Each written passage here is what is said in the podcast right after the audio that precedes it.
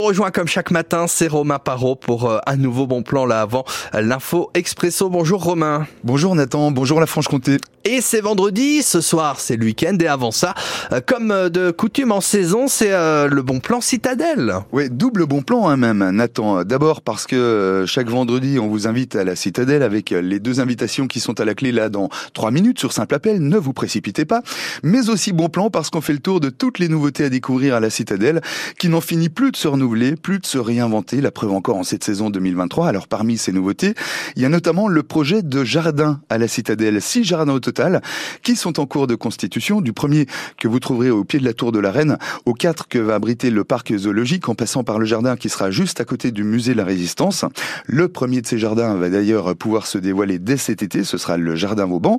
Gaël Cavalli, bonjour. Bonjour. Vous êtes conservateur du patrimoine et responsable du service valorisation du monument Vauban de la citadelle. Quid de ces jardins? Ils vont servir à quoi? Dans quel usage? Et dans quel dessin? Alors, euh, effectivement, euh, ce projet de jardin thématique nous permettra de nouveaux points d'intérêt pour le public, des points d'intérêt extérieurs, qui vont permettre donc d'en savoir plus. Alors, pour le premier jardin, celui autour du monument, bien sûr, les plantes qui étaient utilisées au XVIIe, XVIIIe siècle, donc aussi bien pour l'alimentation, pour la médecine, et avec un petit clin d'œil à l'affaire des, des poisons avec voilà, la fameuse peu recommandables. Mmh.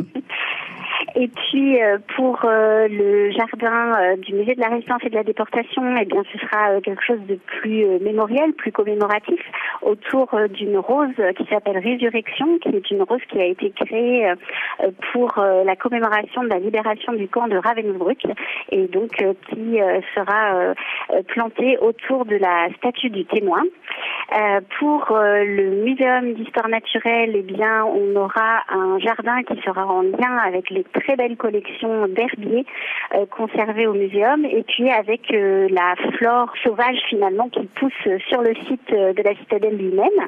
Et pour le musée Comtois, on aura des, des, plantations qui seront en lien avec les plantes évoquées dans les contes et légendes franc-comtoises. Ça a vraiment du sens hein, tout ça, c'est-à-dire qu'il y a plein de cohérences, ça complètement avec le